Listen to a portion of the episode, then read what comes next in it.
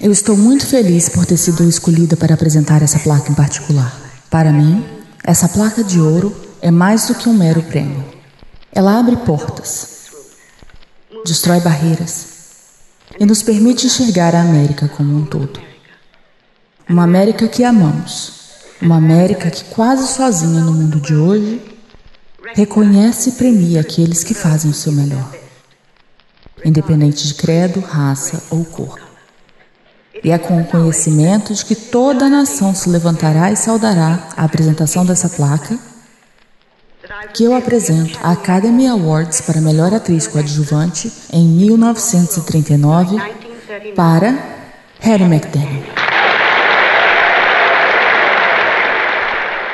Harry McDaniel, filha de escravos libertos, se torna nesse dia a primeira atriz negra a conquistar a estatueta do Oscar como melhor atriz coadjuvante, pelo seu papel em O Vento Levou.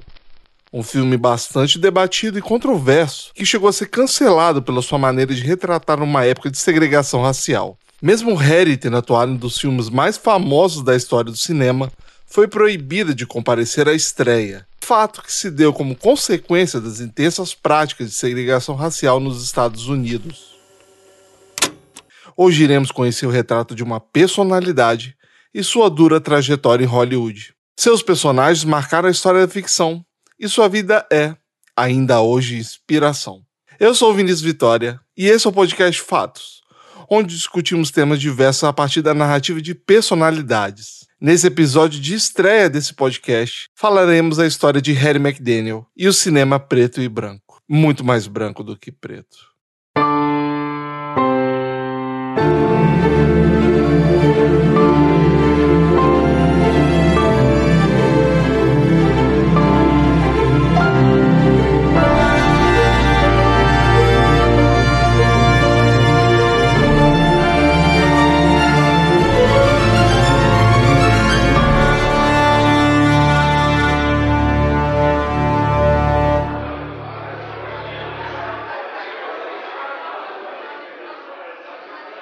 O ano é 1940.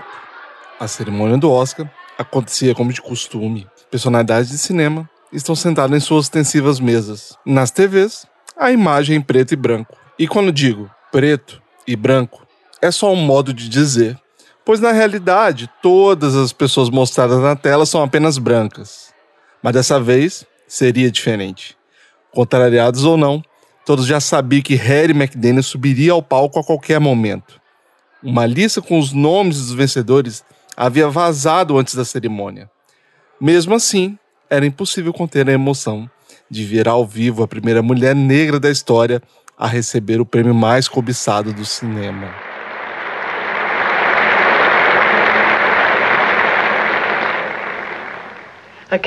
Academia de Artes e Ciências Cinematográficas, membros da indústria cinematográfica e convidados de honra. Este é um dos momentos mais felizes de minha vida e quero agradecer a cada um de vocês que me selecionaram a um dos prêmios e por sua gentileza. Isso me fez sentir muito, muito humilde. E sempre o erguerei como um farol para qualquer coisa que eu possa fazer no futuro. Espero, sinceramente, ser sempre um motivo de orgulho para a minha raça e para a indústria cinematográfica. Meu coração está pleno demais para lhes dizer como me sinto. E posso dizer obrigada e que Deus os abençoe.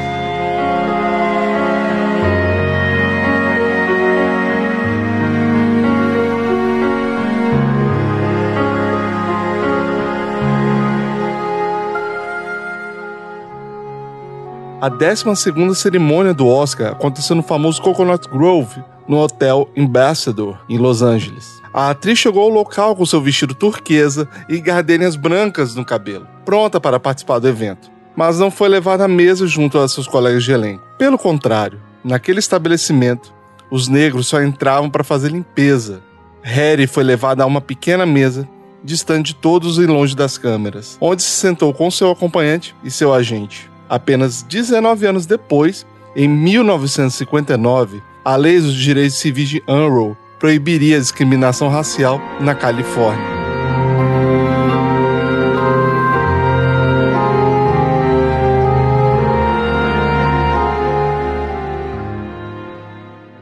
O sobrenome McDaniel foi dado pelo segundo dono de Henry, pai de Harry para quem ele foi vendido aos 9 anos de idade. Henry cresceu sem qualquer memória dos seus pais e também não tinha conhecimento sobre sua data exata de nascimento, vivendo desde aquele momento como escravo. Depois de Henry chegar ao Tennessee, onde iria trabalhar em uma nova plantação, o Estado votou para se separar da União em janeiro de 1863. Depois da proclamação de emancipação, quando Henry tinha provavelmente em torno de 25 anos, ele fugiu da plantação e acabou se juntando ao exército da União. A partir daqui, precisamos contextualizar a situação daquela época nos Estados Unidos. Olá, meu nome é Marcos Sorrilha, eu sou professor de História dos Estados Unidos no Departamento de História da Unesp de Franca, em São Paulo.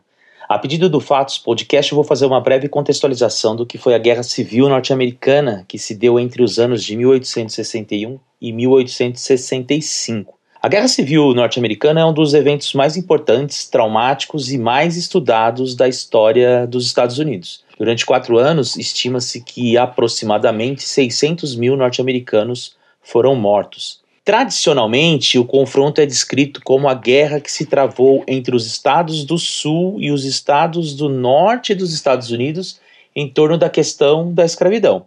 Na verdade, essa é apenas uma parte da história. De maneira geral, ao longo de todo o século XIX, por uma série de fatores, o norte e o sul dos Estados Unidos gestaram modelos de sociedades que cada vez mais se tornavam antagônicos, porém complementares. O Sul foi fundado em uma lógica mais aristocrática, no ideal de vida agrícola, agroexportador, tendo na exploração da mão de obra escrava a fonte de sua riqueza. Por outro lado, os estados do norte desenvolveram-se em torno de um estilo de vida burguês industrial com trabalho livre e assalariado. Suas fábricas eram protegidas por altas tarifas de importações impostas pelo Estado e a sua matéria-prima, como o algodão, por exemplo, vinham em grande parte do sul. Enquanto o Norte se tornava economicamente poderoso, o Sul equilibrava a balança por meio de sua influência na política, dominando o Congresso, mas principalmente o poder executivo. Aos poucos, surgiu então um sentimento por parte dos nortistas de que o governo e os políticos do Sul interferiam demasiadamente no poder ao ponto de colocar em xeque a autonomia dos estados, fazendo com que as leis federais valessem também dentro das unidades da federação, o que ia, segundo eles, contra a Constituição. O caso mais emblemático disso foi a Lei do Escravo Fugitivo de 1851, que garantiu que os escravos que escapassem de seus senhores no sul e buscassem refúgio no norte, onde a escravidão já havia sido abolida, deveriam ser devolvidos aos seus donos, recorrendo à utilização para isso das forças federais. Esse sentimento de abuso federal tomou conta de grupos políticos do norte que se organizaram em torno de um novo partido, o Partido Republicano, que já nas eleições de 1854 concorreriam à presidência, mas seriam derrotados. Porém, em 1860, com Abraham Lincoln, venceriam. E a partir daí, o medo dos sulistas é de que existisse por parte do norte um sentimento de revanche, que faria com que, a partir de então, eles utilizassem a máquina do Estado, a partir do poder executivo, para colocar em xeque o estilo de vida do Sul, entre eles o seu direito, entre milhares de aspas, de terem escravos.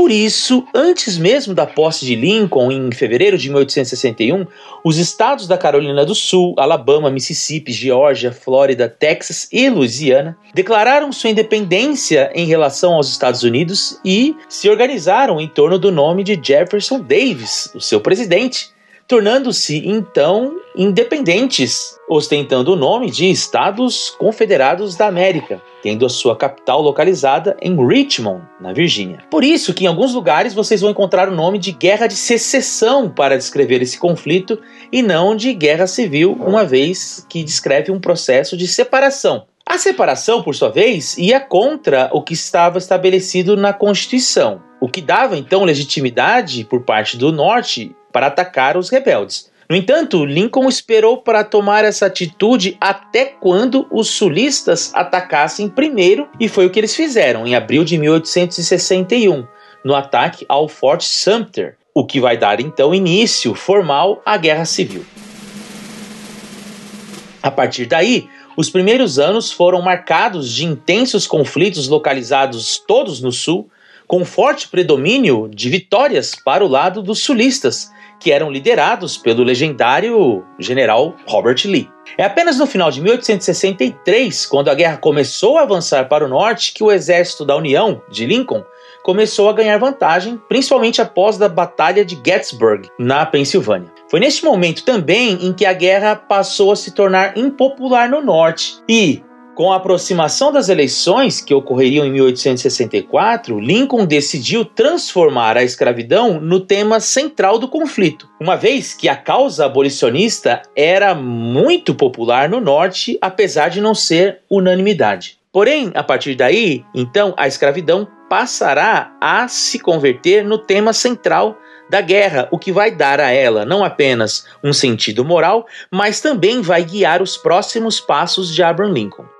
Por isso, ele irá declarar a escravidão proibida nos Estados do Sul e vai criar batalhões de afro-americanos livres, incentivando os escravos do Sul a procurarem abrigo no Norte e se juntarem ao exército da União. Além disso, Lincoln começou a articular a aprovação daquilo que viria a ser a 13ª emenda à Constituição dos Estados Unidos, que colocaria um fim à escravidão na América em janeiro de 1865. Em março desse mesmo ano, com a assinatura do Tratado de Appomattox, a guerra chegou ao fim, e em abril, Lincoln seria assassinado por um simpatizante da causa do Sul.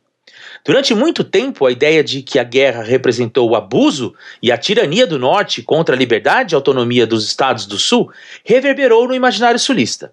A guerra, na visão desses, teria sido contra seus ideais aristocráticos, de hábitos nobres e antiburgueses. Esse estilo de vida representado pelo ideal de liberdade do pequeno fazendeiro do campo, saudoso de um estilo de vida bucólico, é rememorado até os dias de hoje e aparece marcadamente no filme E o Vento Levou.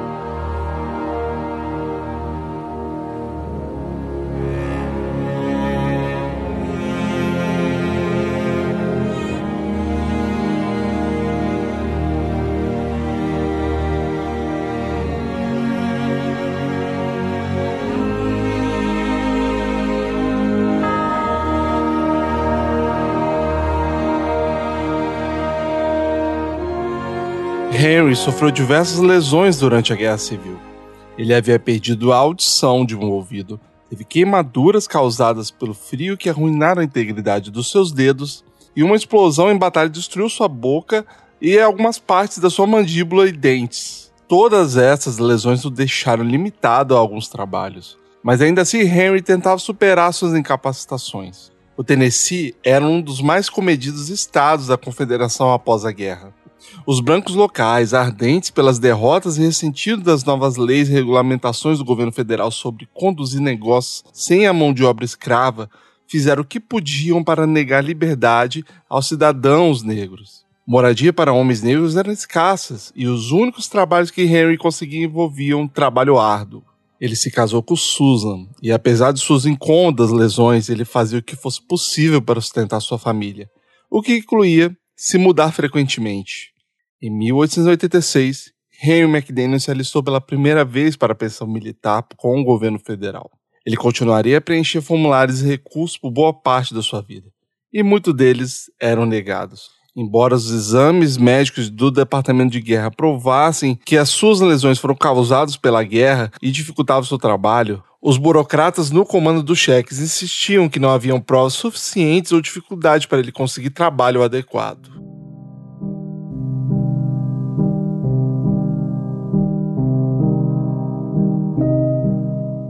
Harry nasceu no Kansas em 1893, sendo uma de 13 filhos.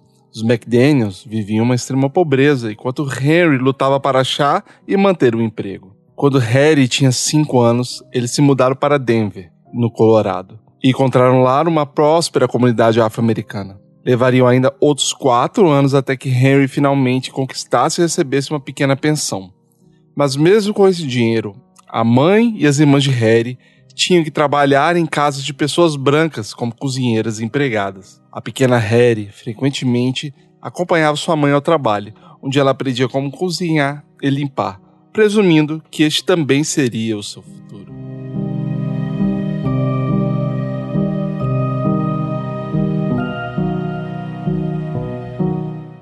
Quando a família se mudou para Denver, ela se juntou aos irmãos Otis e Sam para fazer um show de vaudeville que, de forma caricatural, imitava danças e costumes comuns entre os brancos para um público afro-americano.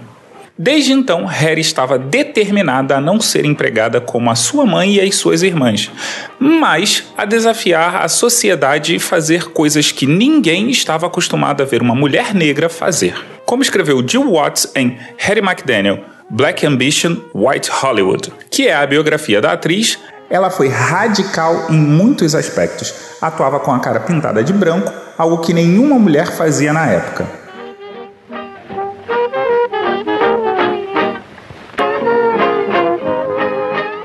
O sucesso de Harry como cantora de blues fez com que ela se destacasse em seu meio, levando-a a trabalhar na tudo musical Showboat, até que a Grande Depressão de 1929 acabou com tudo. Os artistas foram despedidos, o que deixou a atriz sem um tostão em Milwaukee. Ela contou um pouco sobre essa época em uma entrevista ao The Hollywood Reporter. Cheguei lá destruída. Alguém me disse que no hotel Suburban Inn de Sand Peak procurava um assistente para o banheiro feminino. Saí correndo e consegui o trabalho. Uma noite, quando todos os artistas haviam ido embora, o gerente pediu que algum voluntário subisse no palco. Pedi uma canção aos músicos e comecei a cantar. Não voltei a trabalhar nos banheiros. Durante dois anos, protagonizei o espetáculo do lugar.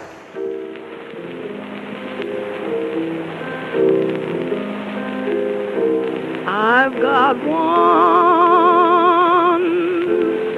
just one soaring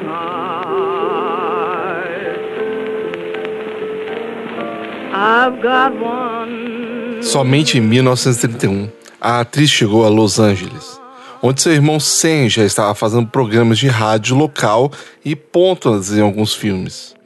As conexões com seu irmão fez com que ela começasse sua carreira nas rádios, tendo até seu próprio show, High Harry e seus garotos. Isso foi trazendo novas oportunidades nas telas para Harry Jill Watts, sua biógrafa, especula que quando a atriz começou a trabalhar em Hollywood, ela estava procurando maneiras de sobreviver à Grande Depressão. Então, estava contente em fazer literalmente centenas de pequenas participações nas telas, com papéis de cozinheiras, empregadas e outros estereótipos. Não só porque pagava bem mais do que realmente trabalhar como cozinheira ou empregada fora das telas, mas também porque ela sentia que sua verdadeira arte nunca seria em filmes talvez apenas em algum tipo de show de música e dança, como os que ela havia fazendo por quase 20 anos. Prefiro interpretar uma criada por 700 dólares a ser uma por 7.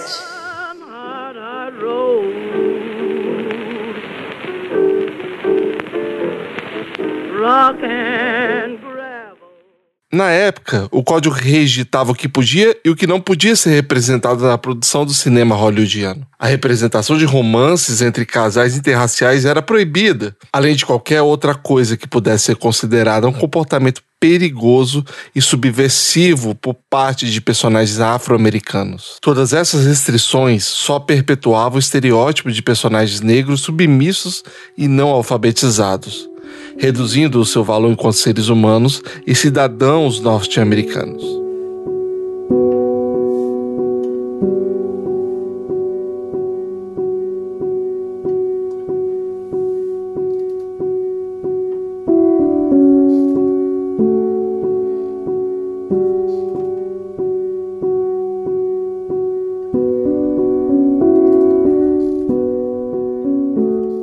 Foi assim que Harry, uma mulher negra com aparência que representava o estereótipo vigente, conseguiu diversos papéis de empregada nos filmes em que atuou. Em A Vênus Loura de 1932, a atriz sequer teve sua atuação creditada, mas foi nesse mesmo filme que Harry ditou sua própria forma de atuação contrariando ou às vezes não seguindo a ordem dos seus senhores de forma muito pacífica. A partir daí, ela chamou a atenção de diversos produtores de filmes.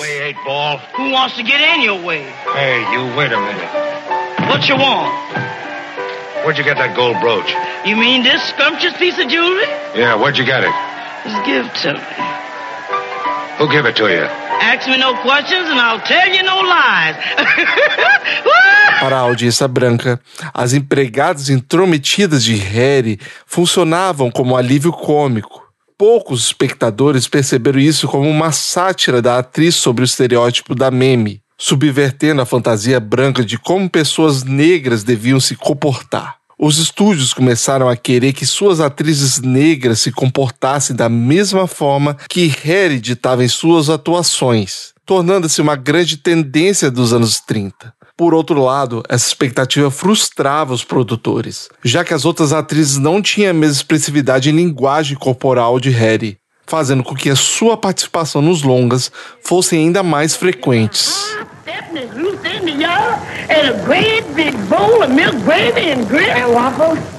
Foi dessa maneira que em 1934 ela conquistou seu primeiro contrato, ganhando 300 dólares por 11 dias de trabalho no filme Juiz Priest, estrelado por Step Fetchit, artista afro-americana que se tornou milionário com seu papel de, abre aspas, homem mais preguiçoso do mundo. Outro estereótipo relacionado ao negro no país. Foi a primeira vez em que Harry McDaniel viu seu nome na tela, soletrado errado. Em vez de McDaniel, nos créditos constava McDaniels. Foi por Juiz Priest que acabou se perpetuando a romantização do negro feliz com a condição de escravo e sendo fiel aos seus senhores. Essa seria o primeiro de muitos que usariam a mesma abordagem, culminando em Um Vento Levou. Os jornais afro-americanos estavam depreciando fortemente a representação de americanos negros nos filmes de Hollywood e os colunistas chamavam a audiência negra para boicotá-los até que a situação melhorasse. Nesse cenário, Harry era condenada pela crítica como uma traidora de sua raça.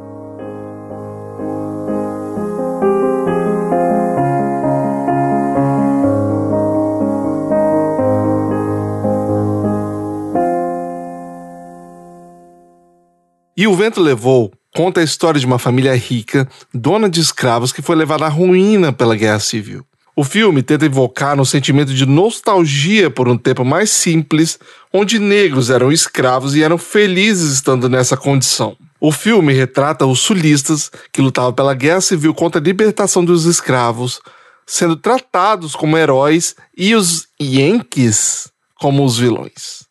O chefe da MGM, Luiz Bimaia, havia pagado 50 mil dólares para adaptar as telas à novela escrita por Margaret Mitchell em 1936. Apesar de Harry já ser conhecida no meio artístico, o papel de meme não seria dado a ela. A atriz era considerada cômica em seus papéis anteriores, e o longa era designado como um filme sério e épico, sem espaço para personagens engraçados. Foi Bing Crosby, amigo do irmão de Harry, quem sugeriu a Dave Selznick que fizesse o teste com a atriz. O teste foi feito juntamente com a atriz Vivian Leigh. Selznick ficou tão impressionado com a química entre as atrizes que decidiu escalar as duas, com Leigh interpretando Scarlett O'Hara, dona de meme.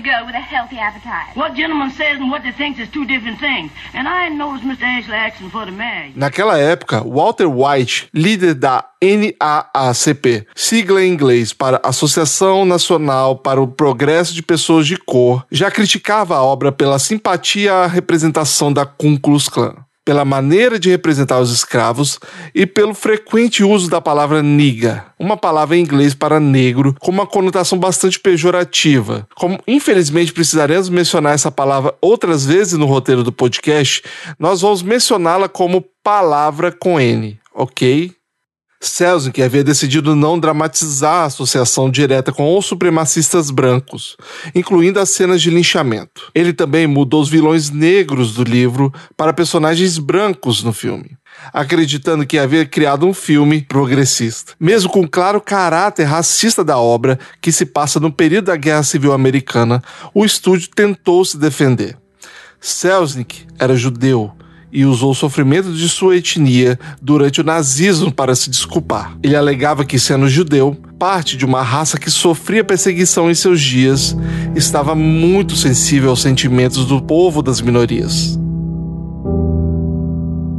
Claro que não passava de um jogo de mercado hollywoodiano. Apesar de todo o seu discurso, ele ainda lutava para que a preconceituosa palavra com N fosse mantida, alegando a necessidade de precisão histórica. A palavra estava no roteiro e deveria ser dita pela personagem meme mas Harry não profere a palavra em nenhum momento do filme. Alguns historiadores acreditam que ela se recusou a dizê-la. A falta de resposta de Selznick às sugestões da comunidade negra desencadeou frequentes ataques ao projeto, mesmo antes que qualquer um tenha visto o longa. O alvo de muitos desses ataques era Harry, visto que os críticos haviam como conivente com o racismo exposto no projeto, como escreveu um colunista da época. Significou 2 mil dólares para o avanço individual de McDaniel e nada para o avanço racial.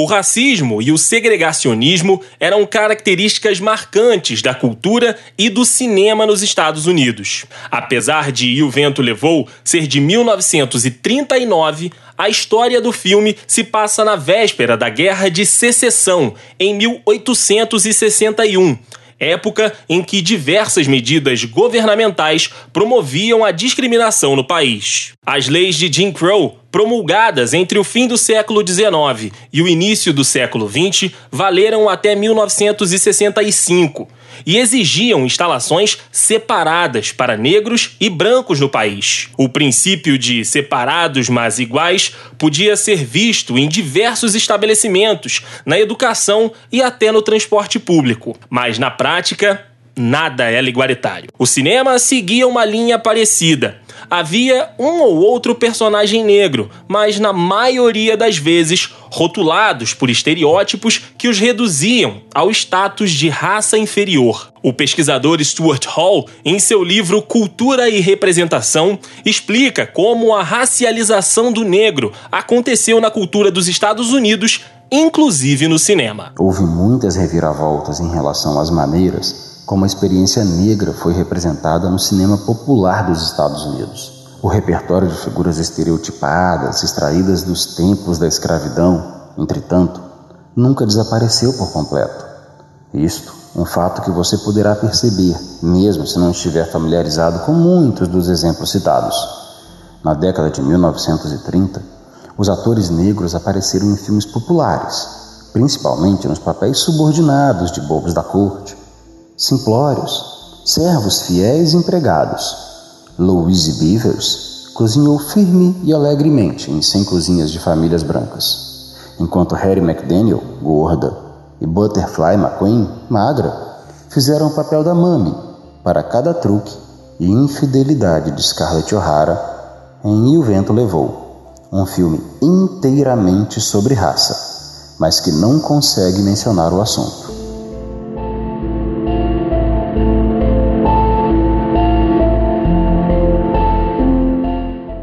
Como a Film Studio Hall, a personagem empregada de Harry McDaniel era mais uma entre muitas outras de estereótipos perpetuados pelo cinema no país. Mas as práticas culturais que reduziam e estereotipavam os afro-americanos já faziam parte da cultura do entretenimento há muito mais tempo. Em 1830, surgiram em Nova York os primeiros shows com intérpretes brancos realizando aquilo que se denomina blackface, utilizando cortiça queimada ou graxa eles pintavam suas peles para imitar escravos africanos nas plantações do sul. Essas apresentações eram completamente caricaturais e caracterizavam os negros como preguiçosos, estúpidos, supersticiosos, hipersexualizados e malandros.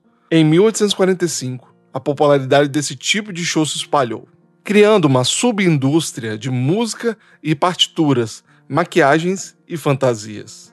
Após o fim da Guerra Civil Americana, essas apresentações se tornaram ainda mais populares. Coincidindo com o período que os Estados Sul promulgavam leis que restringiam a liberdade dos cidadãos afro-americanos, as chamadas Jim Crow, que já foi mencionada nesse podcast. Com seus passos de dança e interpretações exageradas, os shows de blackface reforçaram a representação de estereótipos que, mais tarde, apareceriam na nova tecnologia de entretenimento, o cinema. Antes de prosseguirmos, gostaria de dar um exemplo com um trecho que vocês ouvirão a seguir. É de uma série de televisão. O vídeo em si vai ficar disponível nas nossas redes sociais, mas o que importa aqui nesse momento é o que vocês vão ouvir. Essa série fazia chacota com personagens caracterizados com blackface. Agora, até mesmo você que não entende nada de inglês, eu lhe convido a descobrir quem é o personagem estereotipado. O homem ou a mulher do áudio? Yeah, with the rest of the monkeys. With the rest of the monkeys. Yeah, I'll bring my grandpa with me. I want to get a moving picture of you in the lion's cage. Well, if you ever do get a picture of me in a lion's cage, it'll be moving all right. Oh, Cotton, the lion can't hurt you. Can't hurt me. I know, but he can make me hurt myself. O início da história do cinema teve um acontecimento marcante: o lançamento do filme O Nascimento de uma Nação, de David W. Griffin, que representou o uso pela primeira vez de técnicas inovadoras de montagem no cinema para narrar situações que acontecem ao mesmo tempo, sem confundir o espectador. Uma pena que uma obra tão importante também é considerado o filme mais racista da história. A narrativa mostra os negros como a causa dos problemas dos Estados Unidos e, pior ainda, aponta a chegada da Ku Klux Klan como a salvação do povo branco. É aí que o impacto cultural das mídias das massas impulsionam o racismo ainda mais. Os blackfaces debochavam e colocavam os negros em papéis de bobos e inferiores. Depois disso, passaram a ser vistos como bandidos e inimigos da nação. Stuart Hall também comenta este filme no livro Cultura e Representação. Mas, surpreendentemente, além de ter marcado o nascimento do cinema, o filme contou a história do nascimento da nação norte-americana. Identificando a salvação da pátria com o nascimento da Ku Klux Klan, o grupo secreto de irmãos brancos com capuzes altos e cruzes em chamas, defensores das mulheres brancas, da glória e da honra branca. No filme, eles são mostrados afugentando os negros em uma caçada magnífica que resultará ao sul tudo o que ele havia perdido, inclusive sua supremacia branca. Posteriormente, foram eles responsáveis pela defesa do racismo branco no Sul ao bater nos negros, linchá-los e incendiar suas casas. A análise de Stuart Hall é muito precisa e importante, porque percebemos que um filme desse teor não poderia ser lançado hoje em dia sem avivar em nós, no mínimo, um sentimento de luta contra o racismo. E é claro, tomarmos as providências legais necessárias para banir esse tipo de preconceito.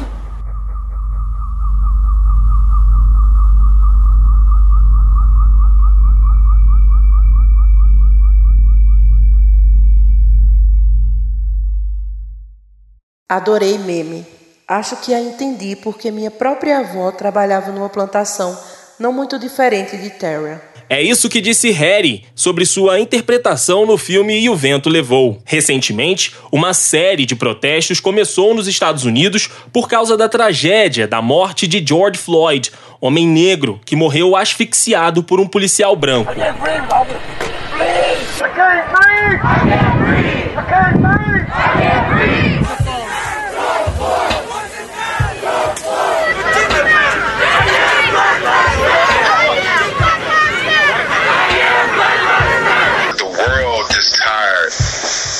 Seeing people get murdered, police brutality, and just people not getting treated the same.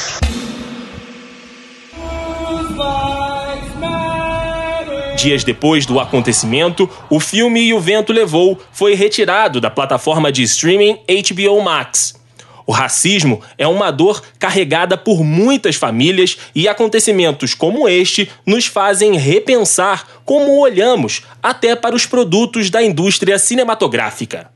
Apesar de o longa ter vencido oito categorias do Oscar, incluindo a de melhor filme, e também de ter o status de maior bilheteria de todos os tempos, a sua representação dos escravos e dos grupos negros é problemática. Depois de termos vivido tantas tragédias, é difícil olhar para esses filmes da mesma maneira.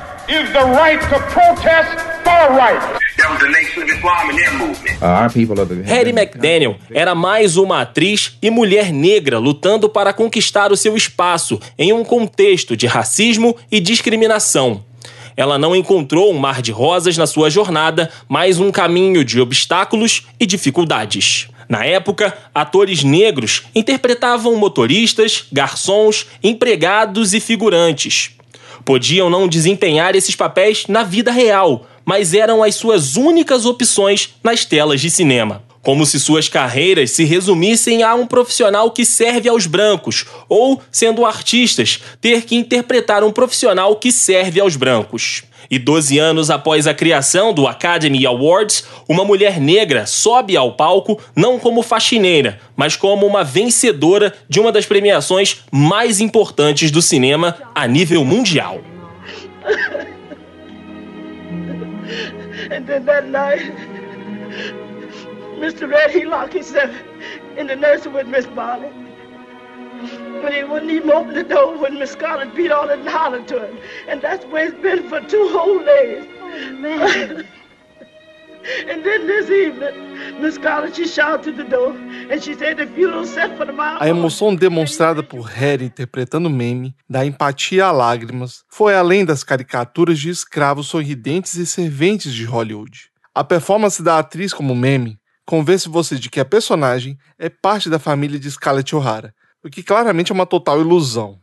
Claro que a performance da atriz surpreendeu a todos, inclusive a Selznick, que privilegiou a vitória da Harry na temporada de premiações. E nós já conhecemos o impacto de O Vento Levou para a história do cinema, tanto que sua premiere, que ocorreu em 15 de dezembro de 1939, foi bem tumultuado. Durante três dias, ocorreram festas e até feriados para receber os atores do filme foram convidados veteranos confederados com bandeiras em homenagem àqueles que tentaram defender a escravidão. Entretanto, Harry e outros atores negros foram proibidos de participar dessa estreia.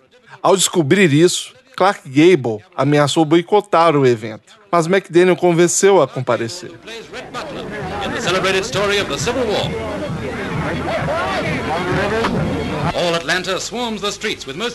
Com o sucesso do filme e o Oscar em mãos, Harry McDaniel e Selznick assinaram um contrato de longo prazo. Porém, o produtor, que nunca foi bom em gerar material para suas estrelas contratadas, fez com que a atriz seguisse em uma turnê solo, separada dos outros integrantes do elenco.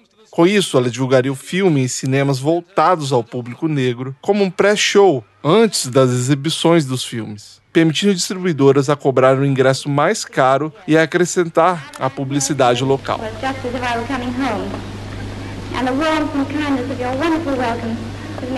Foi permitido que Harry criasse seu próprio show sem a interferência de Selznick. Ela elaborou um show envolvendo a representação de duas cenas de O Vento Levou, nas quais ela interpretaria todos os papéis incluindo aqueles de Vivian Leigh e Clark Gable, mais a performance de duas músicas que ela havia composto. Harry cantou: Você pode falar sobre sua meme, querida velha meme. Sim, de outrora, mas as coisas estão mudando hoje em dia e a meme está ficando entediada. Esses shows eram apresentados em alguns teatros exclusivos para afro-americanos, mas pela insistência da atriz, a maior parte das localizações da turnê também deveriam ser em cinemas para brancos. Ela está literalmente dizendo para esses espectadores brancos que a personagem de meme estava insatisfeita e desafiando esses espectadores e até seus próprios chefes brancos a pararem-na. Selznick não gostava do show, não porque ele se importava com a rebeldia de Harry. A preocupação dele era o show ser sexy demais, diferente do estereótipo da meme, o que para a atriz era uma maneira de apresentar a sua própria personalidade, desafiando as expectativas brancas de como uma serva deveria ser.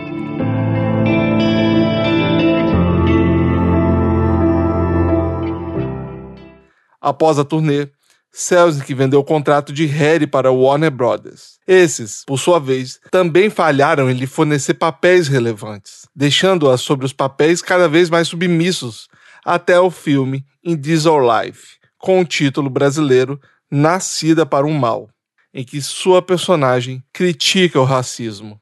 Harry interpretava a empregada e mãe de um rapaz acusado injustamente de um crime que não cometeu. Sua grande deixa ocorreu em uma cena na qual ela fala sobre a situação que ela e seu filho se encontram. Porque Perry veio para a casa do escritório e isso era lá pelas seis. Ele ficou em casa a noite toda estudando alguns livros sobre leis. Mas ele levou o carro para lavar. Ele não foi buscar ela no caminho? Não, senhora. Stanley ligou e disse que ele iria usar o carro e para não se importar. Mas por que o Perry não disse isso? Por que ele não falou para a polícia? Eu não entendo. A polícia só veio e o levou. Ele tentou falar para eles, mas eles não prestam atenção em garotos negros. Minerva, você não diria isso para mim a não ser. Senhora Roy, eu nunca menti para você ou para o seu pai em toda a minha vida. E nada vai me fazer mentir, nem mesmo Perry. Harry acabava de se tornar a primeira atriz negra a criticar abertamente em um filme o racismo que sofria. E em 1942, quando Nascida para o Mal é lançado, os estados que ainda vigoravam o Código Reis consideraram o longa radical e ofensivo aos brancos e, consequentemente, censuraram o discurso da atriz ou qualquer referência. Apesar da tentativa de censura, o filme foi lançado em alguns cinemas afro-americanos sem cortes. Se aconteceu intencionalmente ou não, jamais saberemos. Mas os espectadores negros tiveram acesso negado à exibição. Com toda a pressão popular, Harry se sentiu humilhada e frustrada, pedindo a liberação do seu contrato com a Warner Brothers, e teve seu pedido cedido.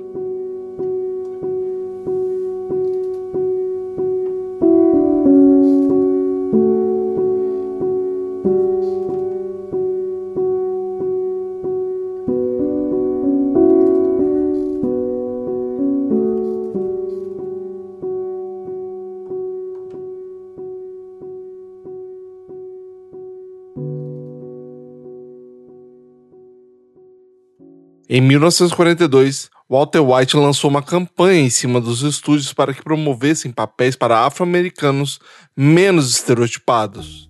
Com isso, os artistas que vinham trabalhando em Hollywood começaram a se sentir ameaçados, acreditando que os estúdios responderiam de duas maneiras. Parariam de escalar artistas negros de uma vez por todas e dando esses papéis para atores e atrizes brancos, ou Caso criassem mais e melhores personagens para artistas negros, os estúdios dariam esses papéis para novas personalidades negras, já que os mais estabelecidos em Hollywood já haviam sido escalados para esse tipo de papéis tantas vezes que a audiência não daria muito crédito, segundo os produtores e diretores da época. De qualquer forma, as mudanças propostas pela NAACP iriam significar que artistas como Harry cada vez mais perderiam esse espaço. Então, ela e outros atores e atrizes de sua geração lutaram contra os esforços da reforma.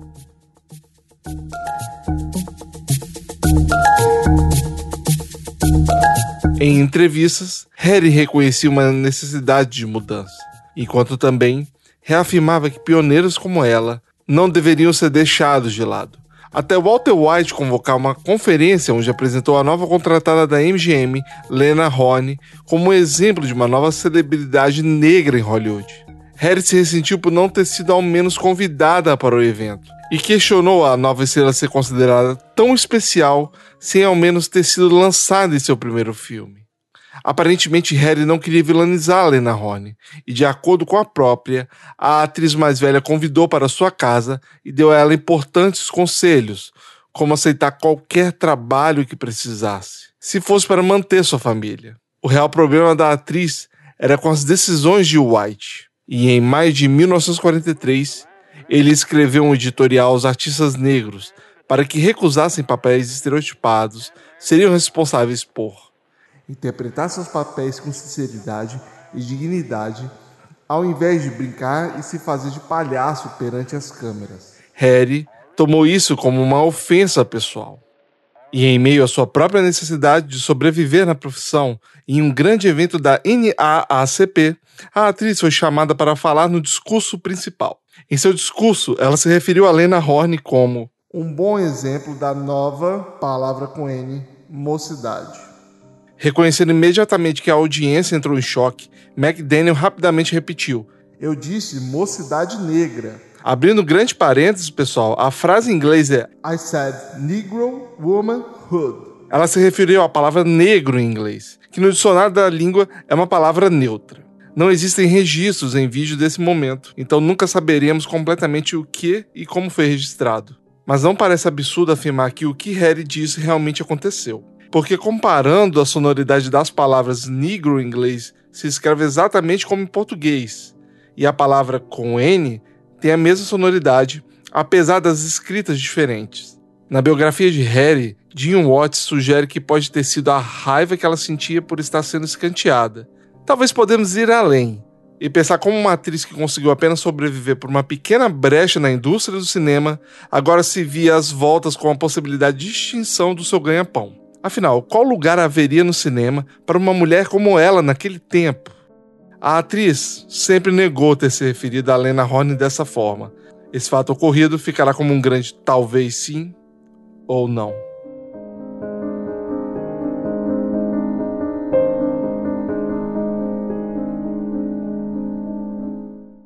A postura de Harry já era taxada por que seus críticos chamam de racismo internalizado. Isso impactou ainda mais a sua imagem. Quando o discurso foi reportado na imprensa negra, a atriz sentiu que cada vez mais a sua imagem perante ao público negro jamais seria o mesmo. Ou seja, na linguagem mais informal de hoje, cancelaram a Harry. A atriz acabou se afastando permanentemente da NAACP. E como a atriz havia temido, Toda a agitação de Walter tinha resultado em menos papéis para artistas negros, particularmente para os mais velhos. E quando as oportunidades começaram a ser mais raras, em 1944, Harry aceitou o papel da Tempe no filme A Canção do Sul. Now that's the kind of day when you can't open your mouth without a song jump right out of it. Harry precisava trabalhar interpretar Tempe a colocou ao lado oposto ao Walter White, que expressou preocupações sobre o projeto desde o começo. Quando a Disney recusou a entrada dele na produção, ele condenou o filme. Críticas posteriores reconheceriam Tempe como a personagem mais retrógrada e submissa que Harry McDaniel interpretou. Embora o ano exato em que a Canção do Sul se passe é vago, Tempe parece uma antiga escrava que decidiu ficar com a família para quem ela trabalhou sua vida inteira, ao invés de procurar uma vida livre. O roteiro não ajudou. Porém, mais grave ainda é Harry não ter feito nenhum esforço aparente para adicionar camadas a esse personagem. A Disney queria parte da mágica de O Vento Levou. Mas Tempe não tinha nada do poder e vontade de confrontar as autoridades que tornaram o meme memorável. Ao invés disso, vem a personagem que interpretou em Judge Priest, que era complacente aos brancos e autonomeada vigia de seus colegas serventes negros. Além disso, entre O Vento Levou e A Canção do Sul, atrizes e musicistas glamourosas como Lena Horne começaram a aparecer nos filmes de Hollywood. Os papéis que eram criados para Lena Horne nunca seriam dados para Harry McDaniel, mas essas imagens mais modernas fizeram Temp, que canta felizmente enquanto trabalha na casa da plantação, parecer ainda mais retrógrada. I wait and see. Sooner or later you're gonna be hanging around. I betcha. I betcha if I catch ya. O próprio Walt Disney queria adaptar obras de Joel Chandler Harris que eram uma coletânea de contos afro-americanos que surgiram nos navios negreiros, trazendo um contexto americano no filme Canção do Sul. Apesar de uma pegada infantil por se tratar de um filme que mistura animação com realidade, e mesmo ciente sobre a forma que os negros são tratados num conto, Walt Disney seguiu com a produção. O mais irônico disso tudo é que o filme teoricamente tenta trazer uma mensagem antirracista, mas na prática, os negros são tratados como inferiores na trama.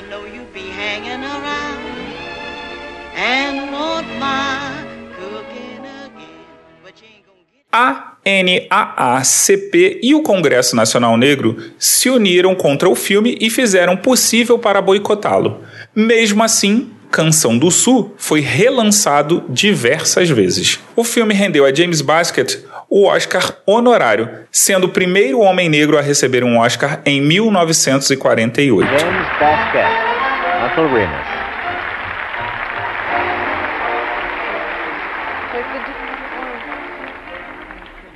Mr. James, the Academy wishes to give you this honor. Thank you, Miss Bergman. E assim como Harry, Basket foi também barrado na sessão de estreia do filme em Atlanta.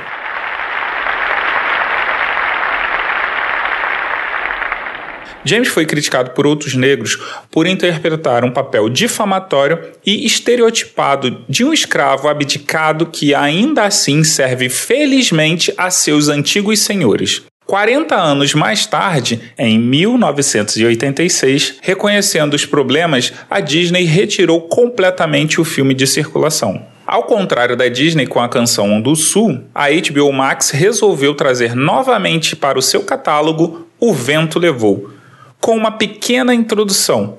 Nela, Jack Stewart, mulher negra, pesquisadora de cinema, explica o contexto e a importância histórica da produção. E o vento levou apresenta o sul como um mundo de graça e beleza, sem reconhecer as brutalidades do sistema de escravidão em que este mundo se baseia. O tratamento que o filme faz deste mundo, através de uma lente de nostalgia, nega os horrores da escravidão, bem como seus legados de desigualdade racial.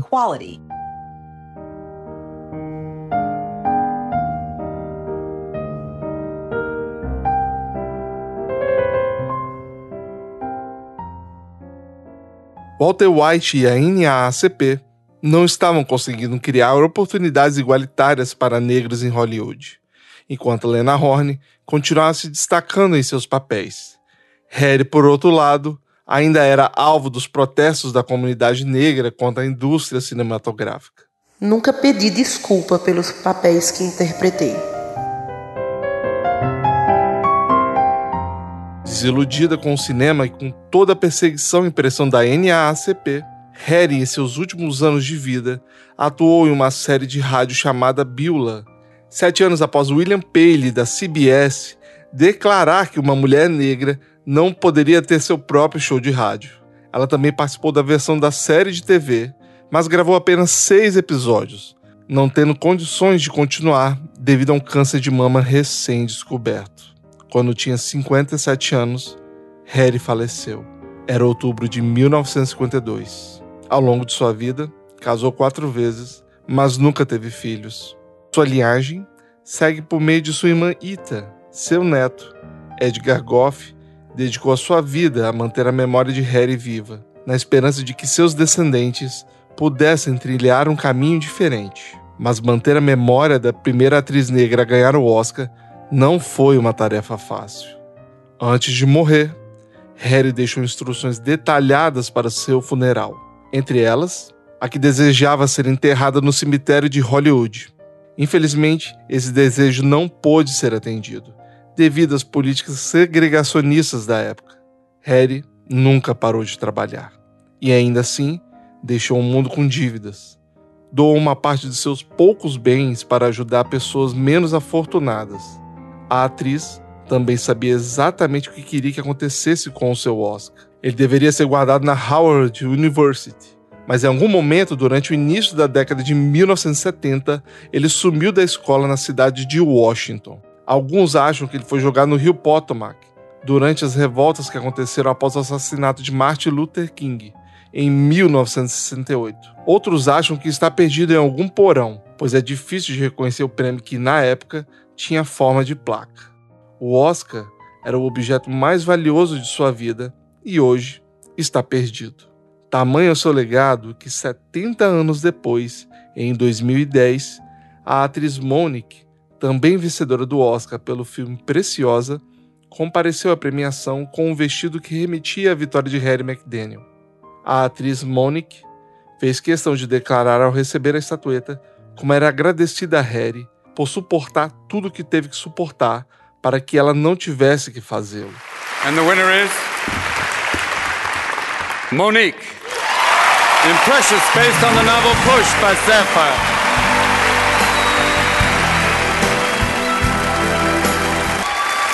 I want to thank Miss Hattie McDaniel for enduring all that she had to so that I would not have to. God bless us all. Considere que nesses 91 anos de evento, totalizando 3.100 estatuetas entregues, apenas 44 delas foram entregues a negros. Ou seja, apenas 2% do reconhecimento da academia.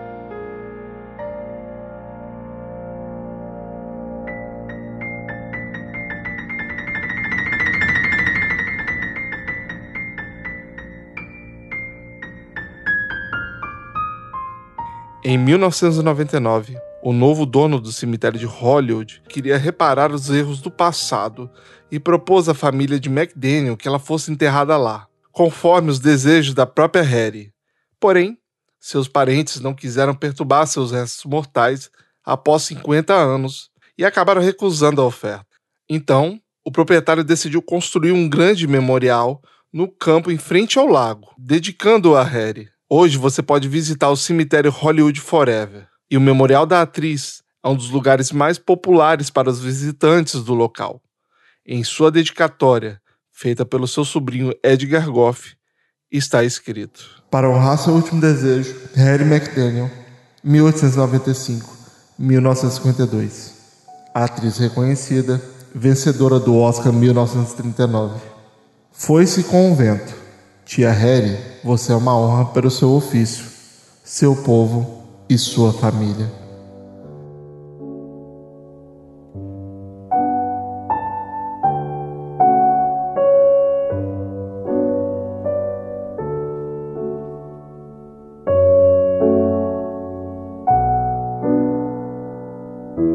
Não conseguimos parar de pensar e comentar sobre racismo nesses últimos tempos.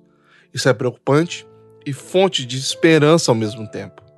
Preocupante porque depois de tantos anos de luta por igualdade e direitos civis, ainda somos obrigados a ver o ciclo de abuso se repetindo com diferentes personagens como a história de George Floyd e tantos outros similares ou até piores, que acontece até mesmo no Brasil. Por outro lado, é fonte de esperança porque o debate e a constante fala sobre o tema tem atingido diversos grupos, chegando por vezes aos núcleos familiares. Rever a história e moldar novos conceitos na base familiar nos dá a esperança de que o futuro seja mais humanitário e que o ciclo discriminatório seja rompido. Durante a produção desse episódio, Hollywood anunciou novas medidas. A partir de 2024, os candidatos ao Oscar terão que se enquadrar em novas normas de diversidade.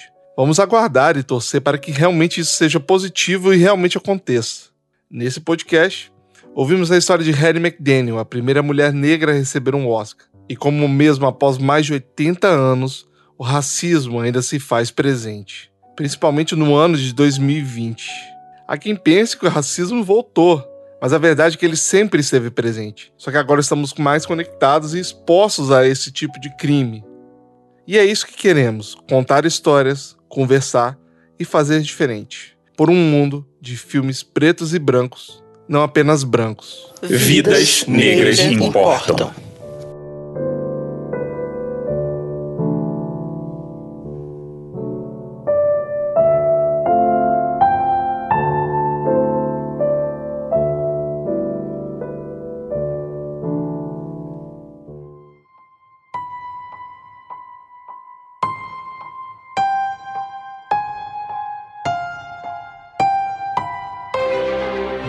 esse foi o primeiro episódio do podcast Fatos, onde discutiremos temas diversos a partir da narrativa de personalidades, acompanhando sua trajetória, olhar o passado em relação ao presente, para ponderar sobre o futuro. Esse podcast usa áudios e arquivos da MGM, Academy Awards, Suncoast Music, Warner Brothers, Walt Disney Company, Fox News, Hollywood Reporter e CBS. A trilha sonora desse podcast é da Storyblocks. Algumas das fontes usadas nesse episódio foram tiradas do livro bibliográfico da Harry McDaniel, escrita por Dee Watts, e do podcast You Must Remember, da Karine Longworth. Os demais links e fontes estarão na descrição desse programa. Eu sou Vinícius Vitória e produzi, narrei, co-roteirizei e editei esse episódio. Na narração, Leonardo Mogli, do podcast Entre Cactos e Suculentos e Próximo Stand-Up. Meu querido amigo Andrei Matos, do podcast The Dudes e Lavando Louças. E Davidson Félix, que é meu primo e não é podcaster. Daniela Mendes, que é minha esposa, é a voz da Fine Binding. E Olivia de Havilland. E também ela ajudou a produzir esse episódio, tá, pessoal? A voz da Harry McDaniel é da minha querida amiga Rafaela Storm, do podcast Eita Cash e No Ar com Elas. Renata Costa é a voz da Jacqueline Stewart. O livro que ela colaborou Mulheres Negras na Tela do Cinema vai estar aqui na descrição desse podcast. E também, a Renata me ajudou muito no roteiro desse podcast também com algumas ideias. Valeu demais, Renatinha. Ao professor Marcos Sorrilha, que fez a contextualização da Guerra Civil, o roteiro é feito pela Letícia Guimarães. A revisão é de Rafael Martinelli e Letícia Pino. E só destacando aqui que eu devo agradecer demais ao Rafael Martinelli e à Letícia Guimarães por terem me dado o pontapé que eu precisava para produzir esse podcast. Obrigado demais. A abertura e encerramento desse podcast é produzido pelo Leandro Carimbó. A arte é feita pelo Caio Camasso. A vitrine é feita por Guilherme Gomes e Eric Carreira. A identidade visual é de Ian Vasques e Diogo Sena. As artes das redes sociais é de Johnny Campos. Alguns textos traduzidos foram feitos pela Bianca Ribeiro. O link de todos os mencionados estarão na descrição desse programa. Estaremos nas redes sociais Twitter e Instagram como arroba Fatos Podcast. E estaremos postando materiais extras sobre o episódio. Caso você tenha críticas e sugestões, encaminhe no contato arroba fatospodcast.com. Obrigado por escutar o nosso podcast e, se puder, compartilhe essa história. Em breve, mais um episódio. Até a próxima.